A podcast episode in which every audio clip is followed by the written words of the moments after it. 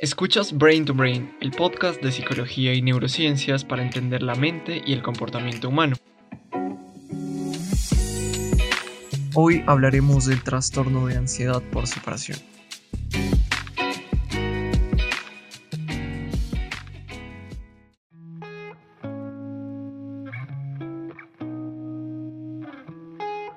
Hola, bienvenidos y bienvenidas a un nuevo episodio de Brain to Brain. Yo soy Víctor y hoy hablaremos de las características clínicas, las causas y el tratamiento del trastorno de ansiedad por separación, al igual que tendremos el caso clínico de Mario para acercarnos de manera más práctica a este desorden. Este es el primer episodio de la serie que le dedicaremos a los trastornos de ansiedad, este grupo de desórdenes está caracterizado por periodos de tiempo prolongados en los que uno o varios estímulos causan niveles extremadamente altos de miedo y ansiedad en una persona. Esta serie tendrá 5 episodios ya que aunque este grupo de trastornos psicológicos está compuesto por 7 desórdenes mentales, en los episodios 10 y 14 de este podcast ya hablamos sobre el trastorno de pánico y la fobia específica, Así que puedes ir a estos episodios si quieres conocer los detalles de estos dos desórdenes que también forman parte de los trastornos de ansiedad.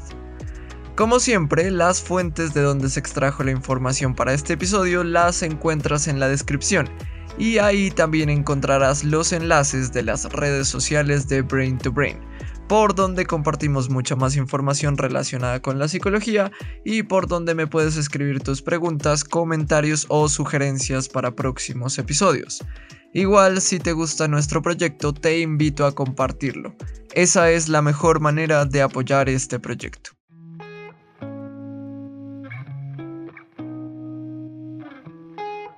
Si regresamos a los días en que éramos niños, seguramente encontraremos alguna anécdota en la que sufrimos mucho al separarnos de nuestros padres o cuidadores, quizás al ir al colegio o al quedarnos solos en nuestras habitaciones.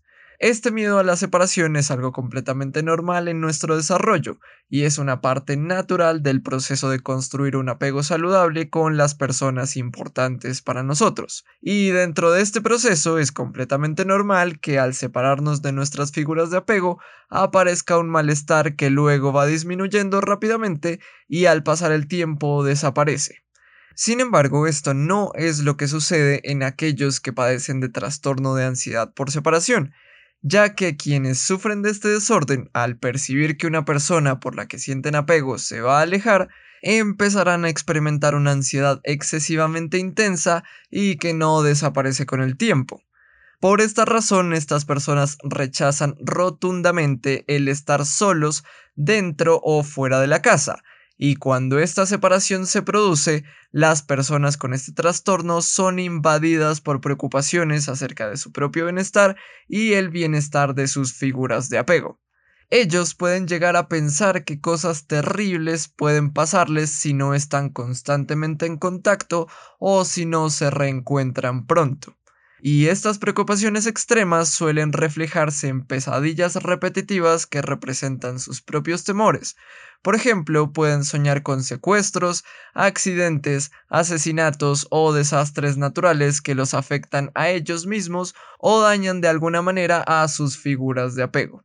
De igual manera, cuando este problema de salud mental se presenta en niños, hay problemas a la hora de dormir, debido a que no pueden conciliar el sueño sin estar acompañados y es usual que durante la noche acudan a la habitación de sus padres. Además de que, los niños con esta patología, al estar solos, especialmente en la noche, pueden experimentar percepciones inusuales, por ejemplo, ver o sentir criaturas monstruosas o personas amenazantes en la habitación. Y sumado a esto, el trastorno de ansiedad por separación en muchos casos ocasiona síntomas físicos que aparecen en el momento en el que se anticipa una separación. Entre estos síntomas se incluyen dolores de estómago, náuseas, vértigo, dolores de cabeza, sensación de desmayo y vómitos.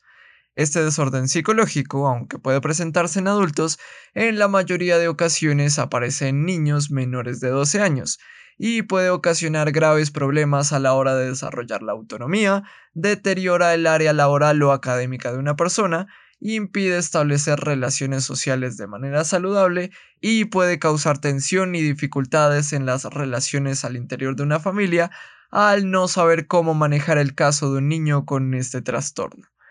Revisemos un caso clínico práctico para entender mejor este desorden psicológico. Mario es un niño de 7 años quien vive con su madre. Su vida transcurría con normalidad hasta hace 6 meses, cuando su padre falleció a causa de un accidente de tránsito. A partir de ese momento, Mario se convirtió en un niño muy ansioso y preocupado. Desde este suceso, él no quiere perder de vista a su madre ni por un segundo. La sigue por toda la casa e insiste en acompañarla cuando va a cualquier lugar. Inicialmente, la madre de Mario permitió que él la acompañara todo el tiempo e incluso ella pidió unos días de permiso en su trabajo y en la escuela de Mario para que pasaran ese tiempo juntos.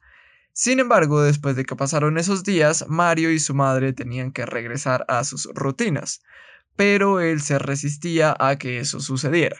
Cuando llegó la hora de prepararse para ir al colegio, Mario empezó a gritar y a llorar, haciendo la pataleta de su vida para evitar ir al colegio y separarse de su mamá.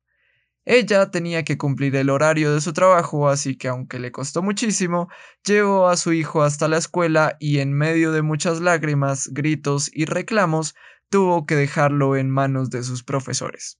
Esta escena se repetía cada mañana sin falta y ya empezaba a preocupar a su madre, porque a pesar de pasar el tiempo la situación no mejoraba. Además, aunque Mario se llenaba de alegría cuando se reencontraba con su madre, él tenía muchas dificultades cuando llegaba la noche, ya que a pesar de que ya estaba acostumbrado a hacerlo, ahora no quería dormir solo en su habitación y decía tener muchas pesadillas en las que veía como él era secuestrado o a su madre le ocurrían un sinnúmero de desgracias. Pasadas algunas semanas desde que empezaron estas dificultades, los maestros de Mario llamaron a su madre ya que estaban muy preocupados por sus malas notas y porque habían notado que le costaba mucho mantener la concentración, tampoco lograba socializar con sus compañeros, se lo notaba nervioso y pensativo y al hablar con él Mario no dejaba de expresar su preocupación por las cosas malas que le podrían estar sucediendo a su mamá y que necesitaba encontrarse con ella cuanto antes. Claramente preocupada, la madre de Mario intentó hablar con su hijo diciéndole que nada malo iba a suceder y que ambos estaban seguros. Esto parecía tranquilizarlo por un instante, pero todo seguía igual cuando por cualquier razón tenían que separarse. Y todos estos problemas se empeoraron aún más cuando la madre de Mario tuvo que realizar un viaje durante un fin de semana por su trabajo. La despedida fue realmente dramática para Mario. Él se mostraba realmente preocupado por el bienestar de su mamá y temía que nunca más la volvería a ver. Él quedó bajo el cuidado de su tía y aunque ella se aseguró de que Mario tuviera todos los cuidados, Nada bastaba para que él estuviese tranquilo y en el segundo día Mario enfermó de manera preocupante. Él empezó a sufrir vómitos, dolores de cabeza, mareos y desmayos, por lo que su tía lo llevó inmediatamente a un hospital.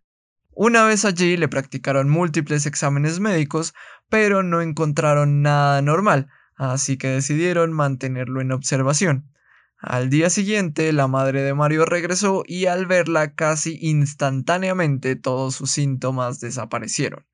El médico que llevaba el caso de Mario, al hablar con su madre, decidió solicitar la valoración del psicólogo del centro hospitalario y a partir de ese momento se inició una intervención psicológica con Mario. En este caso hay claras evidencias de la presencia del trastorno de ansiedad por separación, ya que Mario ha tenido un grave deterioro en el área social, su desempeño académico se ha visto afectado e incluso su calidad de sueño y su salud física se han visto en riesgo. Todo esto debido a la profunda ansiedad que le produce el separarse de su madre.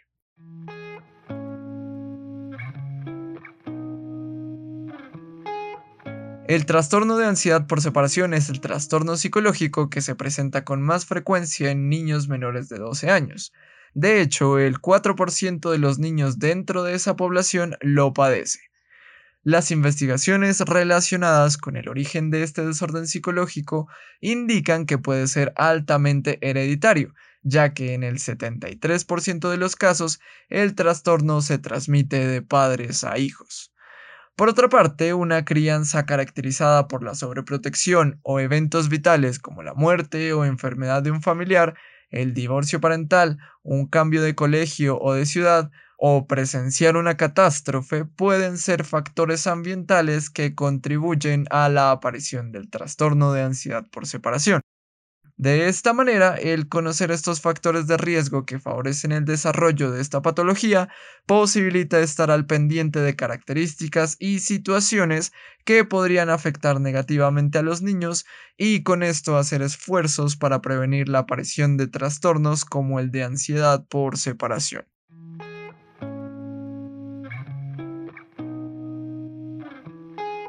Las técnicas de la terapia psicológica cognitivo-conductual han demostrado buenos resultados a la hora de intervenir a personas con trastorno de ansiedad por separación. Esta terapia busca que el paciente aprenda a enfrentar la incertidumbre, las preocupaciones y la ansiedad en el momento en que se produce la separación, y cuando se trabaja con niños es importante que los padres o su figura de apego estén involucrados activamente en la intervención psicológica para que tanto dentro como fuera de las sesiones terapéuticas se brinde el apoyo emocional y se favorezca la independencia. De esta forma, con una intervención adecuada, llevada a cabo por un profesional de salud mental calificado, las personas con este desorden y quienes los rodean pueden ver cómo se van reduciendo los síntomas de ansiedad al mismo tiempo que la funcionalidad va regresando a sus vidas.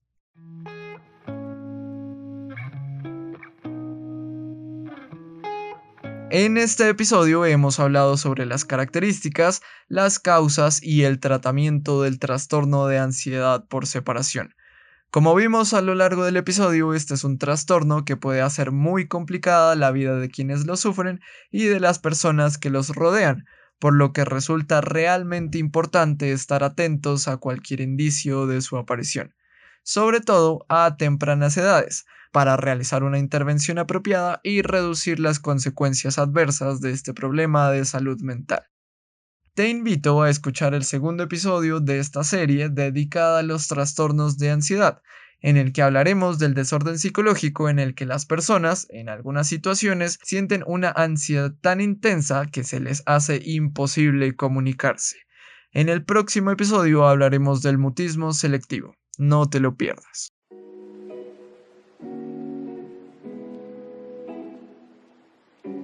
Para terminar, la recomendación de esta semana es un fragmento de una dramatización de una sesión psicológica con una paciente con trastorno de ansiedad por separación. Este video está en inglés, pero puedes usar la opción de subtítulos que ofrece YouTube. Te dejo el enlace en la descripción, donde también están los enlaces de las redes sociales de Brain to Brain, por donde me encantaría recibir tus preguntas, comentarios o sugerencias para próximos capítulos. De verdad te agradezco mucho por escuchar este podcast y llegar a este punto del episodio. Si te gusta nuestro contenido y quieres apoyar a que este proyecto siga creciendo, la mejor forma de hacerlo es compartirlo con quien tú quieras. Eso es todo por ahora, hasta la próxima.